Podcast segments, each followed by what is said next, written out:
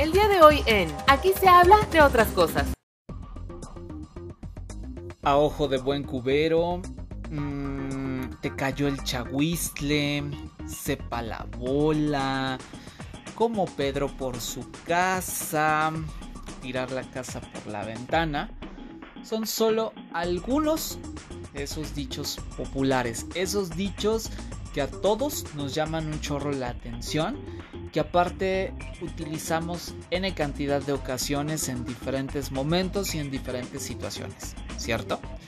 Pero ¿alguna vez te has preguntado, más allá de su significado, más allá de el, empleo que le damos, ¿te has preguntado de dónde viene? ¿O por qué se dice de esa manera? Seguramente te lo has preguntado y lo que hice fue hacerme exactamente esa misma pregunta, ponerme a investigar y eso es lo que te presento. En este capítulo de la segunda temporada, de aquí se habla de otras cosas. Soy Eric Oropesa, te invito a que te pongas cómodo, a que disfrutes todo este capítulo porque seguro que cuando lo termines de escuchar vas a saber un chorro. Así que, pues aquí comenzamos. Bienvenido. Advertencia. Este es un espacio libre de COVID-19. Ahora comienza. Aquí se habla de otras cosas. Con Eric Oropesa, el espacio perfecto para platicar de todo un poco. Bienvenidos. Hey, hey, ¿cómo están?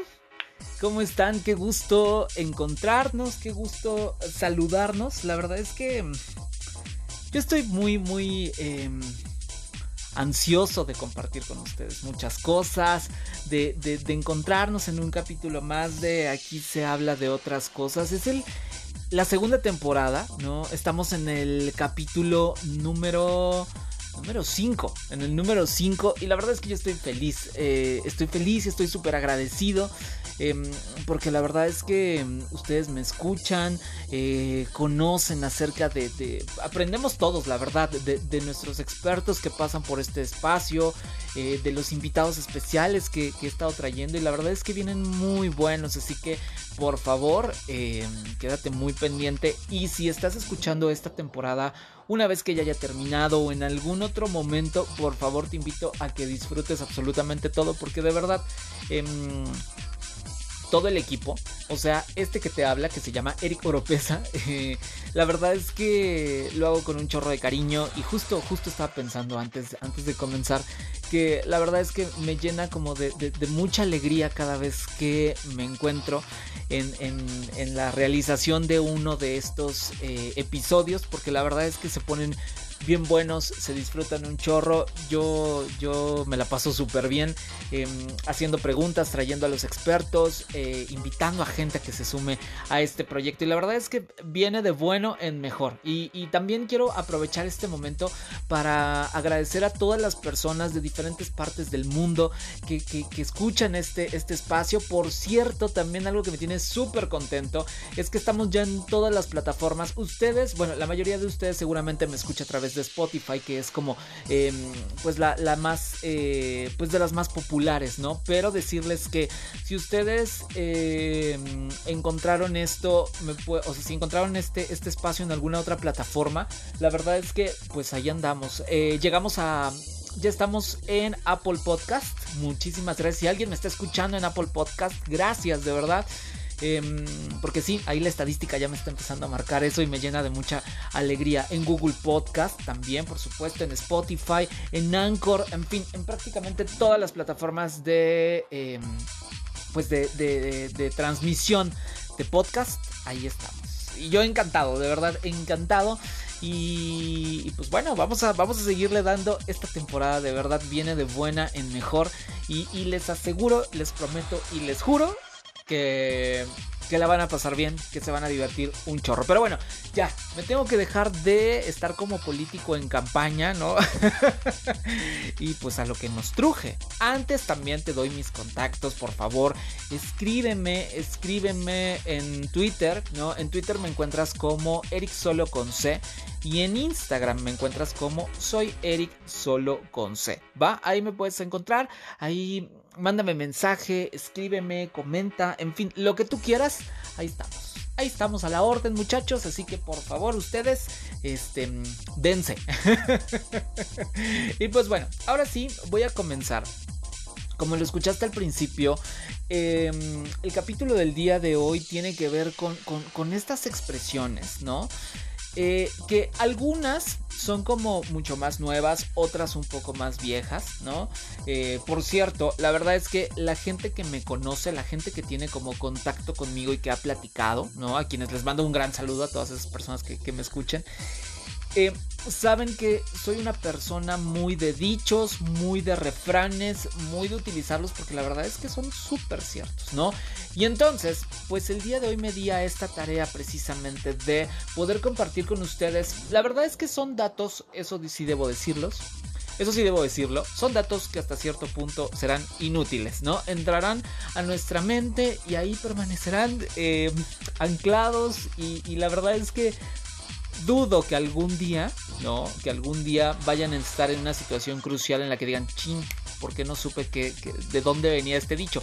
Sin embargo, sin embargo, la verdad es que está súper interesante y puede ser un buen tema de conversación, puede ser como algo, y, y aparte como les decía, estos dichos son, son expresiones que utilizamos frecuentemente y que muchas veces decimos, bueno, ¿por qué, por qué, por qué será así? ¿No? Bueno, pues entonces Precisamente de eso, de eso trata el capítulo del día de hoy. Y entonces, lo primero que quise hacer es algo súper importante porque yo creo que en muchas ocasiones confundimos que si un refrán y un dicho son exactamente lo mismo. Y si bien creo yo que la frontera está un poco complicada de determinar, lo que sí es importante es decir que un dicho es una expresión popular que la gente la empieza a utilizar, ¿no? Y puede ir pasando con respecto al tiempo, o sea, se puede ir transmitiendo en diferentes generaciones o puede ser que solamente se utilice en alguna época y ahí termine, ¿no? Ahí termine y entonces ya no se vuelva a utilizar. Eso es una de las cosas que puede pasar en el caso de los dichos, que se vuelva como una moda. Podría ser pasajero, pero muchas de ellas van transmitiéndose de generación en generación y por eso es que muchas veces ya no sabemos eh, de dónde venía esa. Si, por ejemplo, hay algunos de los que voy a platicar el día de hoy que datan de la Edad Media, por ejemplo. Pues lógicamente ninguno de los que están escuchando este espacio, no, ni un servidor, por supuesto, vivimos en la Edad Media, entonces pues no tenemos la menor idea de dónde vienen esos dichos. Y la verdad es que hay un chorro. Entonces, eso es por una parte. Y el refrán la diferencia que tiene es que es una expresión que está formada y que en sí misma encierra una moraleja. No nada más es una expresión y ya, sino que al final sí lleva una moraleja consigo que puede, que entender. Por ejemplo, cuando, cuando de repente eh, se dicen eh, expresiones como no sé, camarón que se duerme se lo lleva a la corriente. Eso precisamente es un refrán más que un dicho. Un dicho, por ejemplo, sepa la bola, ¿no? Es, es como algo que utilizamos. La verdad es que de repente es como, oye, ¿sabes? Sepa la bola, ¿no? Entonces, bueno, de eso voy a platicar el día de hoy. Cabe mencionar que un dicho sí se podría convertir en un refrán.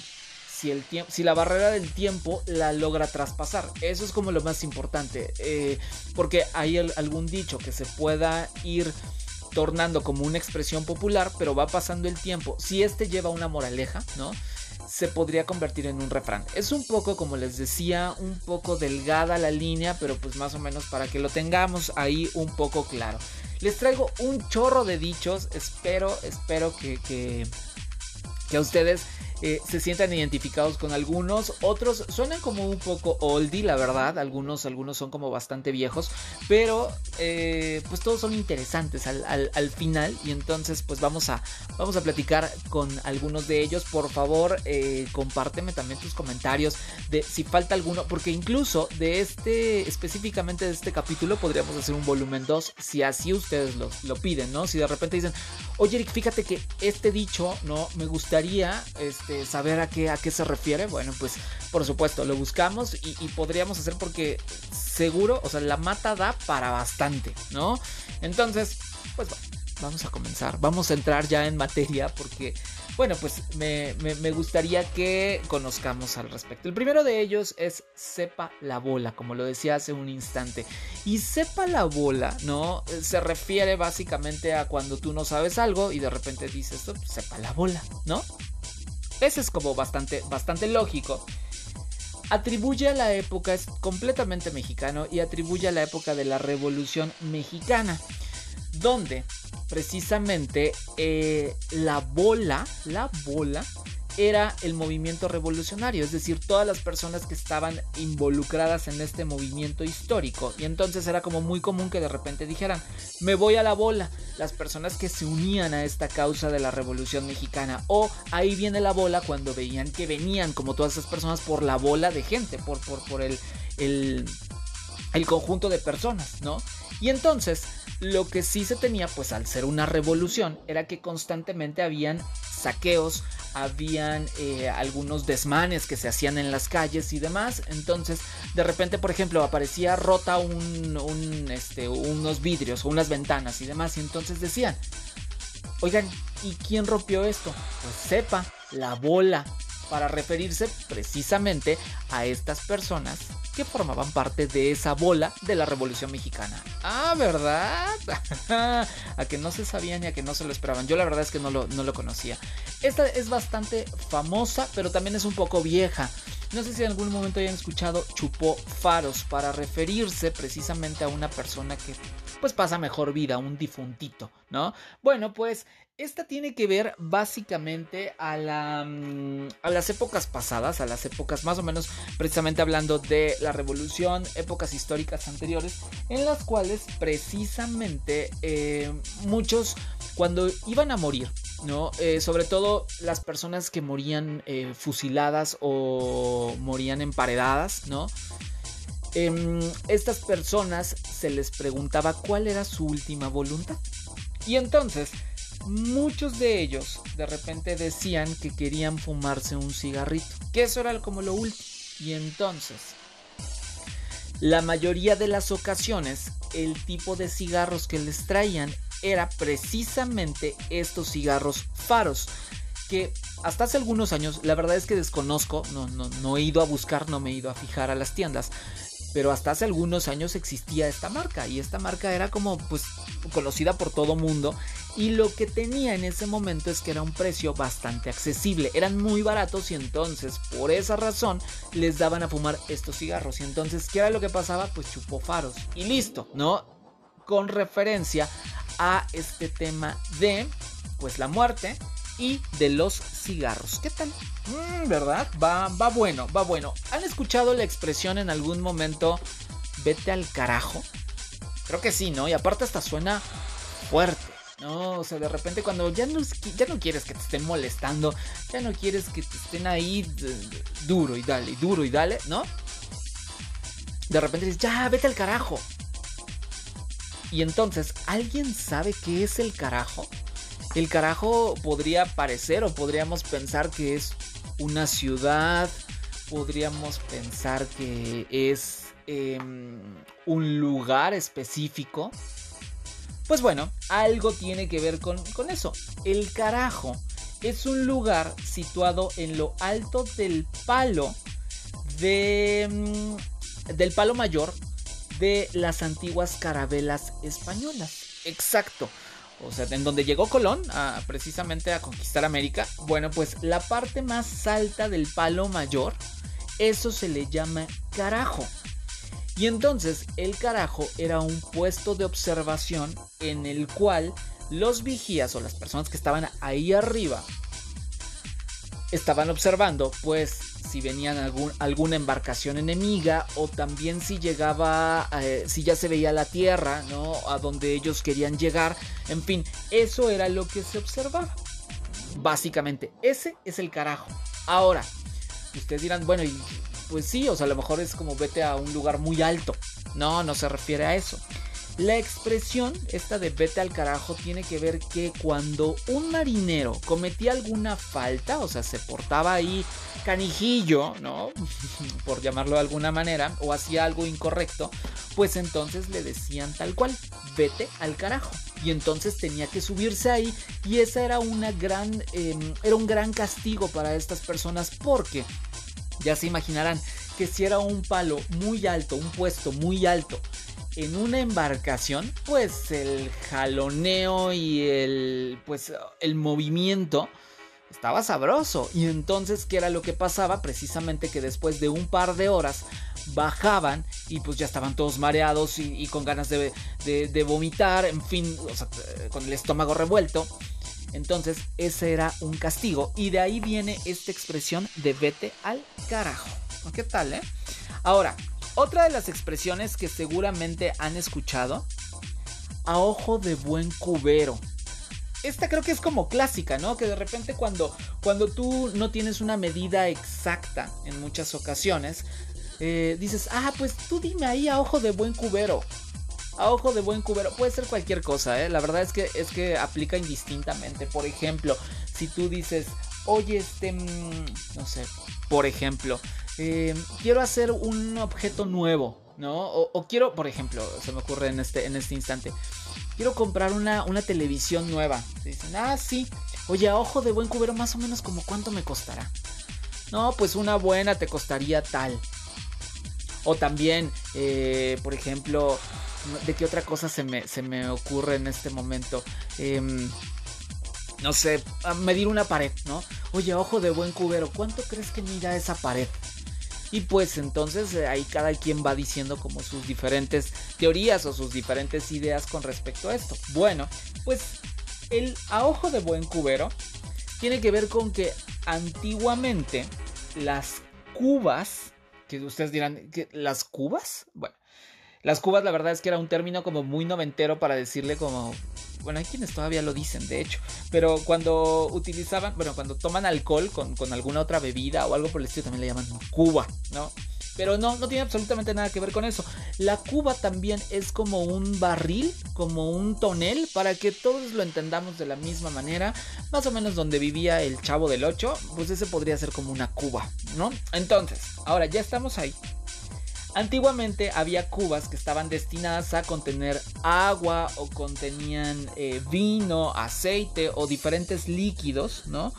Em, que eran fabricados una a una. Cada cuba era, era fabricada una a una. No había como un molde, no había nada, porque pues cada una tenía diferentes capacidades. Y entonces variaba muchísimo en función de las medidas dictadas por los señores feudales. Y entonces todo dependía de la habilidad y el buen ojo de ese cubero, la persona que fabricaba esa cuba, para poder calcular el tamaño. O sea, de repente decía el señor feudal, necesito almacenar esto ahí. A ojo de buen cubero, pues cuánto debería de, tener de capacidad. Y entonces era así como lo fabricaban. No había medidas, no había nada. Y entonces ese es el buen ojo del cubero. Ah, ¿verdad? Oye, la verdad es que sí se me hace súper interesante todo esto. Yo espero que a ustedes también eh, les parezca mm, igual de interesante. Hay otro que es muy bueno. Y creo que todos lo hemos escuchado y de repente decimos, este vino y pasa como Pedro por su casa. Ay, miren, dice verso sin esfuerzo. Pero sí, o sea, de repente, sí, como Pedro por su casa. ¿Alguna vez se han preguntado de dónde viene esa expresión? La verdad es que no se sabe con exactitud quién era ese famoso Pedro. Sin embargo, lo más próximo o, la, relación más cercana que están haciendo al respecto de ese Pedro eh, sitúan a esta expresión proveniente de Aragón en España, donde hay una, pues un equivalente, ¿no? Cabe mencionar, por cierto, este es como un paréntesis que abro en este momento, hay muchas de las expresiones, hay muchos de los dichos, de los refranes, que pues es lógico. Proviene de España y en muchas ocasiones se han adaptado a México. Por ejemplo, Em, de repente hay una, hay una frase muy famosa que el que se fue a la villa perdió su silla. Y tiene que ver originalmente, pero pues como aquí no queda, originalmente es el que se fue a Sevilla perdió su silla. Y tiene que ver por una autoridad que se fue a Sevilla que cuando regresó ya estaba ocupada su silla. Pero aquí en México, como obviamente no tendría ninguna conexión, el decir el que se fue a Sevilla, pues Sevilla no existe en México. Eso es lógico. Entonces, por esa razón es que en muchas ocasiones se hace una adaptación. La prueba es esta. Que dicen que eh, la expresión, la expresión de, mm, de España originalmente, dicen que, em, tiene que ver con entraste como Pedro por Huesca.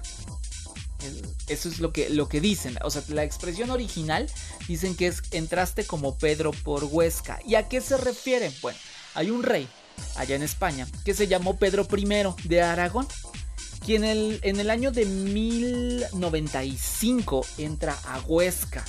Y entonces lo que tiene que ver aquí es que precisamente en esa ciudad, en Huesca, hicieron pues prácticamente nula resistencia para que él pudiera tomar la ciudad. Él llegó y de repente pues ya al otro día ya estaba instaurado absolutamente todo. Entonces de ahí que venga que dicen que es entraste como Pedro por Huesca y que con el paso del tiempo dijo entraste como Pedro por su casa porque al final lo recibieron como si prácticamente fuera su casa. ¿Qué tal? Interesante, ¿no? La verdad es que a mí me parece súper bueno eh, todo esto que estamos aprendiendo. Otra expresión que mm, tenemos como las personas cuando son súper generosas. Creo que a todos les ha tocado de repente que dicen, ah, es que están echando o están tirando la casa por la ventana, ¿no? Cuando de repente alguien es muy generoso, cuando de repente se, pasa de, de buena gente, ¿no? Es que está tirando la casa por la ventana. ¿Ustedes han escuchado esta expresión? Supongo que sí. Y entonces, pues, ¿de dónde vendrá? Pues ahí les va. Y seguramente lo que más o menos se imaginan, sí tiene un chorro que ver con lo que les voy a platicar. Se trata, em, tiene que ver con cuando establecieron la lotería en España. Cuando llega la lotería, el, el, juego de la lotería no proviene directamente de ahí, de España, sino que lo trae o lo establece el rey Carlos III que lo trae de Nápoles, Italia. Ahí es donde, donde, donde lo ve Pedro III y dice yo también lo quiero para mí. Y entonces es ahí cuando lo lleva a España. Y entonces se da el primer sorteo, el primer sorteo de la lotería.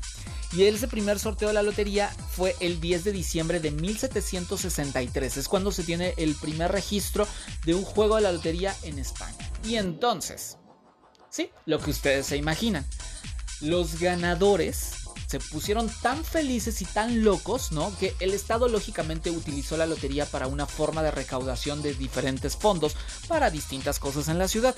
Y entonces lo que hicieron fue, se, se volvieron tan felices, estuvieron tan alegres en ese momento que, pues como iban a recibir esto, empezaron a tirar por el balcón. Al final pensemos como en esa época donde las casas generalmente todas tenían balcones, pues empezaron a aventar las cosas que no les servían por la ventana. Las cosas que ya iban a tirar porque ya no servían y entonces se volvió una tradición que las personas que ganaran la lotería lo tenían que hacer, tenían que tirar sus cosas por la ventana. Por eso es que es literal tirar la casa muebles, este, pongan ustedes que eran muebles, trastes, este, no sé, sillas, en fin, todo eso que forma la casa, literal, por la ventana. Ah, ¿verdad? A que, a que, a que no sabían esas cosas. Bueno, tengo otro más. Bueno, tengo, tengo muchos más, la verdad es que tengo bastantes. Mm, uno muy, muy, muy fácil y, y muy corto hemos escuchado, también es un poco oldie, eh, esta expresión de te cayó el chahuizle. ¿Lo han escuchado? Yo supongo que sí. Creo que todos. Ah, ya te cayó el chahuizle. ¿Qué rayos? Por decirlo menos. ¿Qué rayos es el chahuizle? ¿Alguien de ustedes lo conoce? Bueno, pues sí, es un poco lo que, lo que podrían imaginarse. Yo tampoco lo sabía, honestamente. Pero bueno, la, expresión chahuizle viene del náhuatl y cabe mencionar que esta es una enfermedad que le da a las hojas del maíz y evidentemente pues echa a perder toda la cosecha. Entonces pues es tal cual, una plaga que caía en, diferentes eh, plantíos de maíz y entonces, chin, ya te cayó el chahuizle y entonces pues te iba mal. Y creo que a todos nos ha pasado eh, esta parte de que dicen, ah, ya le cayó el chahuizle, ¿no? Pues algo que, que le fue mal. Ahora, otra de las expresiones mm, que creo que todos hemos escuchado también es de repente esta frase de como pelón de hospicio. Sí, ¿verdad? Creo que todos, todos la hemos escuchado. Y de repente eh, te dicen, es que comes como pelón de hospicio. Bueno, pues la historia remonta a que literal, uno de los hospicios más famosos en México es uno que se llamaba el Hospicio de los Pobres en el año de 1774. Este hospicio, para las personas que eh, conocen la Ciudad de México, estaba ubicado casi frente a la Alameda Central. Yo me imagino que debe de ser más o menos por eh, sobre Avenida Juárez, a la altura yo pienso que podría ser más o menos enfrente del hemiciclo. Entonces, más o menos, pues a esta parte del Museo de Memoria y Tolerancia o algo por ahí. El caso es que ahí estaba ubicado este hospicio, en el cual en los años 50, 1850, le cayó una plaga de piojos. Y entonces, pues la única opción en aquellas épocas, no existía el shampoo Hair Clean, ni existían ese tipo de cosas, sino que cuando les caían los piojos, lo único, no había para atrás. Y entonces era rapar a todos los internos, aparte cuánto iban a gastar en, en ponerles como tratamientos especiales a cada uno de ellos. Sin embargo, lo que hicieron fue raparlos a todos y entonces para contrarrestar este problema, pues todos quedaron pelones evidentemente también era famoso que la comida no era tan abundante en ese lugar, pues al final eran N cantidad de, niños los que estaban ahí. Y entonces, pues como todos estaban pelones y todos comían un chorro, pues entonces comen como pelones de hospicio. Ándele, ándele. ¿Cuál más quieren? Tengo, tengo más, tengo más, tengo más. Mm, mm, mm. Vamos con... Ah, hay otra expresión también bastante famosa que dicen que a río revuelto, ¿sí? Ganancia de pescadores, exacto. Bueno, pues esta no tiene un momento histórico, o sea, las personas que conocen, de acuerdo a lo que investigué, de acuerdo a lo que busqué para compartir con todos ustedes, y aparte, recuerden que no son cosas que yo me estoy inventando, al final son diferentes fuentes las que se consultan, el equipo de investigaciones especiales, o sea, yo mero también, em, no, se, no se ubica en un periodo histórico específico, sin embargo, se dice que, eh, pues al final es, es un hecho y es eh, algo comprobado que el pescador siempre va a conseguir muchísimo más pesca, literal, o sea, muchos más peces, cuando el agua está turbia que cuando esta está clara. Eso es, eso es un hecho. Cuando de repente eh, vienen algunas, cuestiones como el viento, como este, todo este tipo de cosas, lluvia, por ejemplo, que revuelve un poco el agua, al final sí, por supuesto, resulta un poco peligroso, pero muchas veces los pescadores toman este riesgo debido a que ayuda a tener mejor pesca. ¿Por qué? Se dice, la experiencia dice que en muchas ocasiones, pues como el agua está turbia, como todo se mueve por el aire, por el agua misma que está eh, precipitándose y que está cayendo, lo que hace es que todos los peces pues les cueste más trabajo el poderse desplazar, ¿no? Se vuelven un poco más torpes, eh, que no vean bien, ¿no? Que cuando el agua está en, en tranquilidad o cuando está en reposo, y entonces por eso la expresión de que a río revuelto, ganancia de pescadores. Otra más. Mm, mm, mm. ¿Cuál, cuál, cuál, cuál? Tengo por acá, a ver, déjenme ver cuáles más tengo. Ah, bueno, la expresión, esta también es como un poco oldie, pero creo que varios de ustedes seguramente la han escuchado. Se petateó. Se petateó. Sí, creo que todos la hemos escuchado, ¿no? Bueno, pues el petate todos creo que también lo, debemos de saber y si no, muy mal muchachitos. Em, el petate es como una alfombra de hojas de una planta que se llama petlal, ¿no? Em, en el México antiguo, cabe mencionar que no todos tenían para un ataúd. Y precisamente esas personas, ¿no? antes el ataúd era visto como un lujo hasta cierto, hasta cierto punto, porque se hacían de diferentes materiales, eran muy caros, en fin no tenían para ataúd y precisamente los que no tenían eran envueltos en un petate. Eran enrollados, o sea, literal, así como un taquito. Y pasaba una carroza especial por ellos para llevarlos al panteón. Entonces, pues literal, se hacían uno con el petate. Y para hacerlo como más fácil, ¿no? O para hacer más fácil la expresión, pues, ¿qué le pasó a fulano? Pues ya se petateó. Ya, ya está en el, en el petate y está, pues ya, descansando en mejor vida. Uno más. Chiflando y aplaudiendo. ¿Han escuchado esta expresión? Creo que todos todos en algún momento, y sobre todo pues los que se quieren poner muy cariñosos, ¿no? Les toca esto de, a ver muchachos, chiflando y aplaudiendo. Bueno, em, la historia lo remonta a mm, unas personas que se encargaban, bueno, que se llaman eh, tlachiqueros. ¿Ustedes saben qué es un tlachiquero? ¿O a qué se dedica un tlachiquero? Bueno, pues para eso estoy aquí, para eso está aquí su humilde servidor que son las personas que estaban dedicadas a extraer aguamiel de los magueyes. O sea, en pocas palabras, el que extrae el pulque.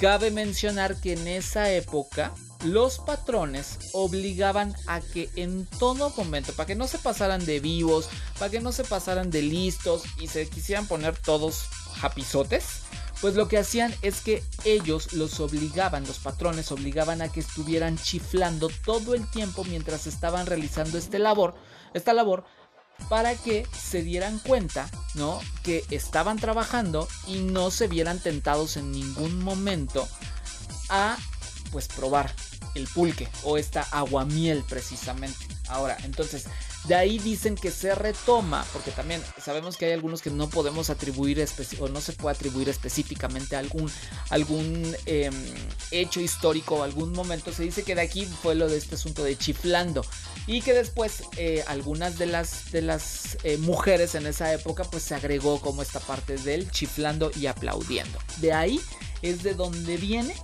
esta expresión según lo que se dice, ¿no? Ahora también la expresión aguas, que yo creo que todos cuando de repente hay cuidado, ¿no? Aguas. Y creo que esta es como de las más conocidas. Creo que prácticamente todas las personas, ¿no? Saben que en la época de la colonia eh, no existía el excusado como tal y entonces pues llenaban las basinicas eh, de, lo que iba a ser, ¿no? Y generalmente pues tiraban los contenidos de esas basinicas a la calle, ¿verdad? Imagínense esa, esa cosa, aprovecho a todos los que están... este, y pues lógicamente eh, al principio se dice que era agua va, agua va era cuando, cuando tiraban esto. Y que después ya, poco a poco lo fuimos recortando, como, como ya sabemos que en algunos momentos nos gusta, ¿no?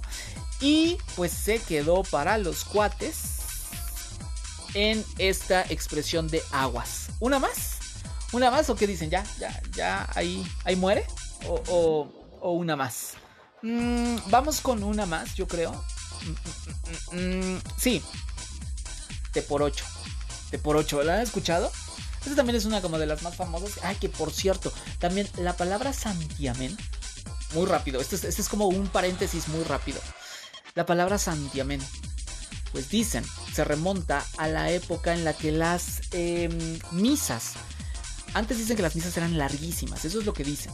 A nosotros, a mí no me consta específicamente, pero seguramente a nuestros abuelos sí les podrían creer. Y que aparte, pues eran súper aburridas porque antes las misas eran en latín y nadie habla latín, salvo las personas que pues vivían en la iglesia, ¿no? Que por cierto, esto me conecta a otra idea, pero en un momento se las digo, ¿no? Muy rápidamente y vengo a lo de T por 8 y ya, ahí, ahí muere. Em, que eh, las misas eran en latín y entonces em, las misas en ese momento eran, eran en ese idioma y que la gente pues se super aburría, pero no se podían salir porque pues era, era motivo de reprobación social, ¿no? Que todo el mundo te, se, se, quedara viéndote y que entonces pues... Ah, y que todos esperaban a que llegara el Santiamén. ¿A qué se refiere esta parte? Pues que cuando el Padre dice esta expresión del nombre del Padre, el Hijo, el Espíritu Santo, bueno, pues la última parte es Sancti de Espíritu Santo del latín, porque eh, en nombre del Patris, Patris, eh, Filis y Espíritu Santo, Sancti, ahí se refiere amén cuando termina la oración. Entonces, pues todo mundo esperaba que llegara ese momento para que todos se pudieran ir. Bueno, también por cierto, otra expresión, cuando de repente dicen con el pie derecho, se le atribuyen a que eh, es señal de que iba a ir bien las cosas porque en los em, en la parte de la iglesia católica Dicen que siempre tenía que empezar con el pie derecho el padre. Cuando iba a hacer como su entrada para dar la misa, siempre tenía que entrar con el pie derecho para que las cosas tuvieran buena forma y para que así le gustara a Dios. Dicen, ¿ok? La última, y ahora sí, nos vamos. T por 8. Em, esta se ubica a los principios del siglo XX, o sea, del siglo pasado, por ahí de los años de 1900. Y se ubica específicamente en la zona de la Merced, en el Distrito Federal en ese momento, Ciudad de México en estos instantes, donde habían unos eh, puestos que vendían eh, un brebaje que era estaba hecho de té de canela, de mm, naranja, un poco de naranja y también el famoso piquete, es decir, un poquito de alcohol, el cual em, se vendía a un precio de 10 centavos en estos puestos. Y que de repente, pues ya saben que todo en esta vida siempre es competencia. Y entonces, pues una señora dijo, mm, a mí me sale más barato, yo lo puedo lograr más barato. Y entonces yo les vendo el té por 8 por, le bajó 2 centavos y por eso era el T por 8. Y entonces, que dicen que en ese momento lo que se ponía era un letrero grandote, ¿no? Porque había muchos puestos que los vendían en 10 centavos en ese momento y que esta señora, muy vivales, muy gandalla, pues le puso a su letrero T por 8. Y entonces, pues todo el mundo decía, vamos al T por 8, vamos al T por 8 al T por 8 y eran las personas lógicamente que ahí se daban cita porque este brebaje como les digo era específicamente para curar la cruda básicamente. Entonces las personas que iban ahí pues eran precisamente estas personas que eran como borrachines no de este de, de esa época.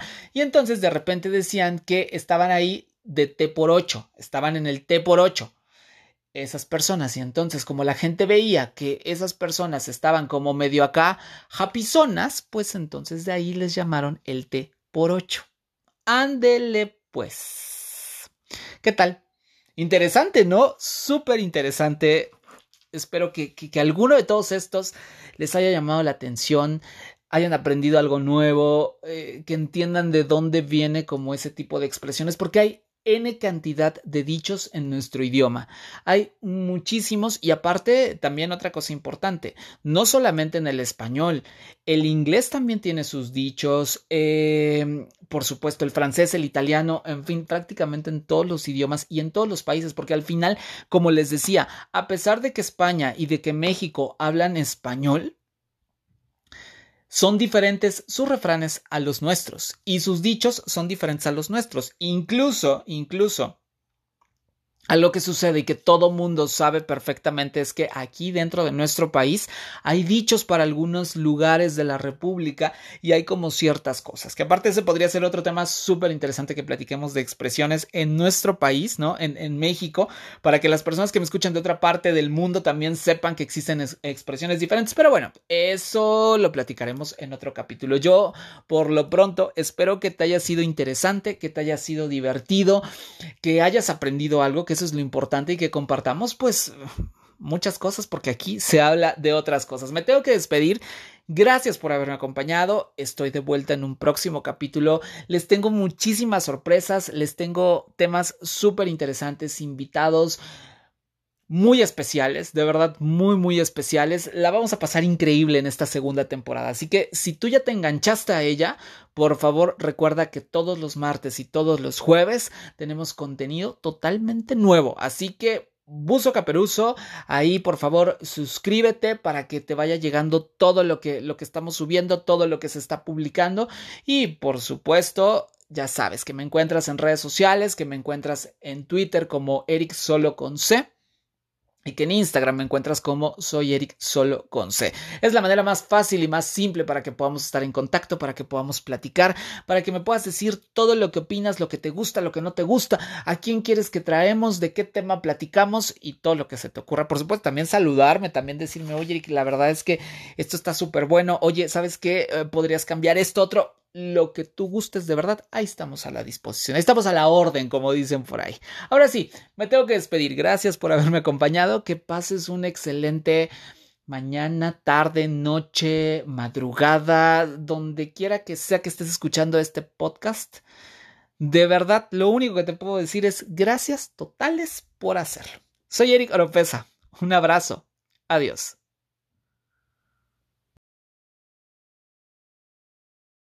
Platicamos muy a gusto, ¿verdad? Claro, porque aquí se habla de otras cosas. Te esperamos en la siguiente.